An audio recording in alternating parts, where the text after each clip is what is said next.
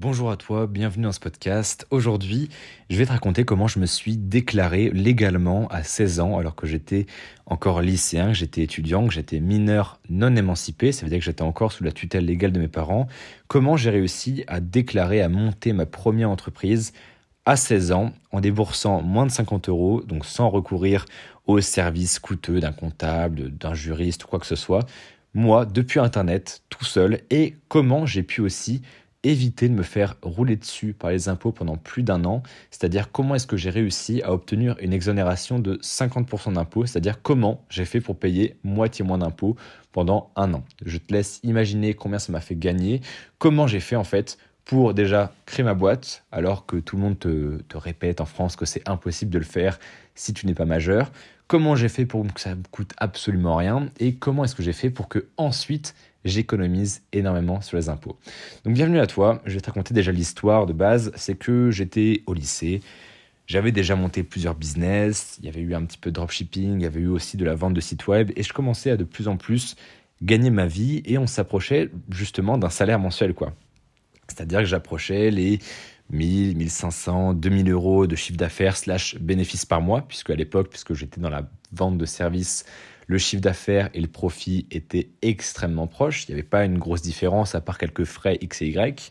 Et donc, je me suis dit que pour éviter d'avoir des ennuis juridiques, légaux, fiscaux, il serait intéressant que je considère l'option qui était de se déclarer, de payer des impôts, de faire les choses dans les clous. Donc j'ai commencé à me renseigner autour de moi.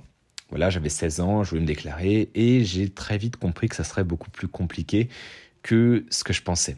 Donc je commençais à rechercher des informations, à poser des questions à droite à gauche, à regarder comment ça pourrait se passer sur des forums parce que ma situation était extrêmement spéciale. J'avais très peu d'argent, j'avais pas de contact dans ce milieu, mes parents n'y connaissaient rien parce que ma mère étant médecin, mon père étant professeur, tous les deux fonctionnaires donc au service de l'État. Euh, c'était pas du tout leur milieu, c'était pas du tout leur domaine. Donc j'étais vachement seul, moi qui ne connaissais à l'époque aucun entrepreneur.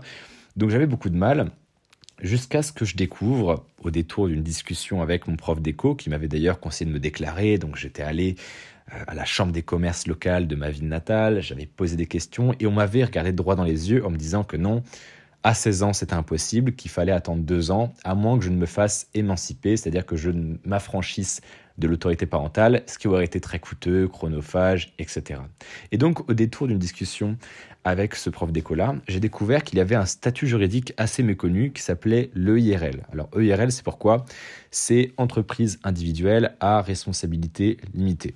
Ça veut dire quoi? Ça veut dire qu'en gros, toi et cette entreprise être différenciés et séparés aux yeux de la loi. Donc imaginons que ton entreprise s'endette, donc que ton activité marche pas bien et que euh, tu ne puisses pas rembourser un prêt ou que les frais dépassent tes bénéfices, tes rentrées d'argent, et donc que tu sois dans le négatif, eh bien il n'y aura jamais personne qui viendra pour saisir tes meubles, etc., etc., puisque c'est une personne morale qui est séparée de toi. Bref, c'est pas très intéressant, mais je pense que c'était quelque chose que tu devais savoir quand même. Et donc ce statut juridique, en France, c'est le seul que tu peux choisir pour te déclarer quand tu es mineur, mais que tu as plus de 16 ans en France. Donc imaginons qu'aujourd'hui tu es 16, 17, 18 ans, peu importe, c'est le premier statut que tu peux choisir et c'est un statut aussi qui est très simple à mettre en place, qui est peu coûteux, qui coûte moins de 50 euros. Et donc, si je devais te donner un conseil là-dessus, que tu aies 16, 17, 18, 19, 20, etc., etc., si tu veux lancer une activité, c'est le premier statut juridique que je te conseille. Pourquoi ne pas monter une société directement? Eh bien parce qu'une société, c'est très coûteux en fait. Il y a beaucoup de frais, il faut prendre un expert comptable, euh, au point de vue des impôts, c'est galère. Il faut payer la TVA, il y a beaucoup d'impôts, entre donc la TVA 20% sur le chiffre d'affaires, 30% à peu près sur les bénéfices, ensuite la flat tax sur les dividendes, si tu te verses un salaire, c'est énorme aussi. Bref, monter une société en France, ça coûte cher. Sauf que ce qui est génial, c'est que tu as ce statut qui existe, le IRL, qui est un statut très simple à monter, c'est-à-dire que tu n'as juste qu'à remplir un formulaire sur Internet et puis en une semaine, tu seras déclaré, tu pourras commencer à faire des ventes légalement. Tu seras imposé à hauteur de 22% seulement sur le chiffre d'affaires, donc pas de TVA au début ni rien, pas d'impôt sur les sociétés, etc. Juste 22%, donc tu peux dire que c'est énorme parce que tu n'as peut-être encore jamais payé d'impôt, et tu as raison, c'est déjà énorme. Mais moi qui suis donc chef de plusieurs entreprises, je peux te dire que 22% sur le chiffre d'affaires, c'est absolument rien, d'accord? C'est à peine plus que la TVA, et en entreprise, on a la TVA, l'IS, la flat tax, etc. Donc c'est un statut juridique que tu peux utiliser pour te déclarer à partir de 16 ans en France et qui peut accueillir toutes sortes d'activités. Donc si tu fais de la vente de marchandises, que tu fasses du dropshipping, que tu fasses de la vente de sites web, du coaching, peu importe, tu peux le faire avec une EIRL. Donc c'est vraiment le statut que je te conseille aujourd'hui si tu n'as jamais créé de boîte. Et tu peux aussi d'ailleurs en créer une pendant que tu es salarié. Ça c'est un truc qui peut être utile pendant que tu es étudiant aussi. C'est un statut que tu peux utiliser pour te déclarer quelle que soit ta situation. C'est important à savoir. À part si tu es fonctionnaire, je crois que l'État doit être mis au courant, mais je pense qu'il y a peu de fonctionnaires qui écouteront ce podcast. Bref. Donc je me suis retrouvé à être déclaré à 16 ans, imposé à hauteur de 22%. Et je me suis un petit peu renseigné parce que j'avais donc un conseiller sur lequel je suis tombé au moment de me déclarer, qui m'a donné justement une petite astuce, une faille légale que je pouvais exploiter, qui m'a un petit peu sauvé la vie. Et cette faille légale, c'était l'ACRE. L'ACRE, c'est une aide de l'État qui est donc l'aide à la création d'entreprise. C'est une aide qui permet, pendant la première année d'activité, donc 12 mois, d'être exonéré d'impôts à hauteur de 50%. Ce qui veut dire que si tu te déclares aujourd'hui, normalement, tu es censé payer 22% d'impôts sur le chiffre d'affaires, comme je te l'ai expliqué précédemment. Sauf que si tu demandes cette aide lors de la création de ton entreprise, et je crois que tu as une case à cocher directement sur le formulaire, tu ne paieras que 11% d'impôts sur le chiffre d'affaires. Point final. Donc oui, c'est toujours beaucoup. Quand on n'est pas habitué à payer des impôts, 11% on se dit que c'est énorme. Mais encore une fois, comparé à une société qui va payer 25 euh, 000 impôts de toutes sortes différentes, 11% sur le chiffre d'affaires, c'est absolument rien. D'accord?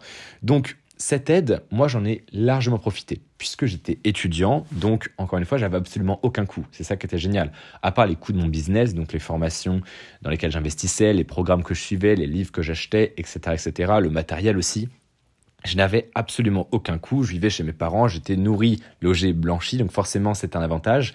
Et en fait, je me suis servi justement de cet avantage d'être étudiant, de n'avoir casé aucun frais, pour mettre un maximum de côté, économiser, épargner, économiser, économiser, etc. Et en fait, lorsque j'ai arrêté mes études donc à 18 ans, j'avais énormément de capital de côté parce que je me suis servi de ma situation d'étudiant à l'inverse de beaucoup qui sont en mode oh ouais ouais je suis étudiant j'ai pas beaucoup d'argent moi, j'ai charbonné pendant deux ans, et quand je te dis que j'ai charbonné, je dormais très très peu. Je pense que si tu me suis depuis un bout de temps, tu le sais déjà, j'en ai beaucoup parlé. Je dormais très très peu, je travaillais énormément, j'avais deux journées de travail, ma journée d'étudiant et ma journée entrepreneuriale qui commençait à 18h et qui s'arrêtait vers 2-3 heures du matin. Et donc j'ai travaillé, travaillé, travaillé, j'ai mis énormément de côté pour que une fois que mes études donc sont arrivées à mon terme, en tout cas pour ma part, moi après le bac, je me suis dit non, stop, c'est bon, j'arrête. Eh bien, j'avais à peu près 50-60 000 euros de côté. C'était absolument énorme, c'était une sécurité, une preuve, une, une tranquillité d'esprit qui n'avait absolument pas de prix, qui avait une valeur inestimable. Et aujourd'hui encore, je vis encore sur cette épargne que j'ai fait fructifier grâce à la crypto-monnaie, grâce à la bourse. Ce sont des choses que j'enseigne dans mes programmes Devenir investisseur et le canal Crypto Investor. Je vis encore sur mes économies. Si aujourd'hui je ne me verse pas de salaire, si aujourd'hui je ne me verse pas encore de dividendes, puisque j'en ai pas encore besoin, c'est parce que j'ai utilisé cette faille légale donc de l'EIRL pour commencer très tôt ma carrière entrepreneuriale. J'ai demandé l'ACRE pour payer le moins d'impôts possible. Et ensuite, j'ai utilisé mon argent qui m'appartenait en nom propre, parce que quand tu es en EIRL, tu n'as pas de compte société, en fait, c'est ton compte à toi directement, ton compte personnel. Et j'ai utilisé cet argent pour le faire travailler et le faire fructifier grâce à la bourse, aux crypto-monnaies, à des petits investissements un petit peu risqués dont je tairai le nom ici dans ce podcast parce que j'ai pas envie que tu, tu risques ton argent là-dedans. Mais en tout cas, ce qui m'a rapporté énormément d'argent, et tu l'as vu, il y a des stories à la une nombreuses et multiples sur Instagram, sur Fortune Media. La bourse, la crypto-monnaie, j'ai fait fructifier mon argent avec et aujourd'hui, je vis encore de mes plus-values, de mes dividendes en bourse, etc., etc.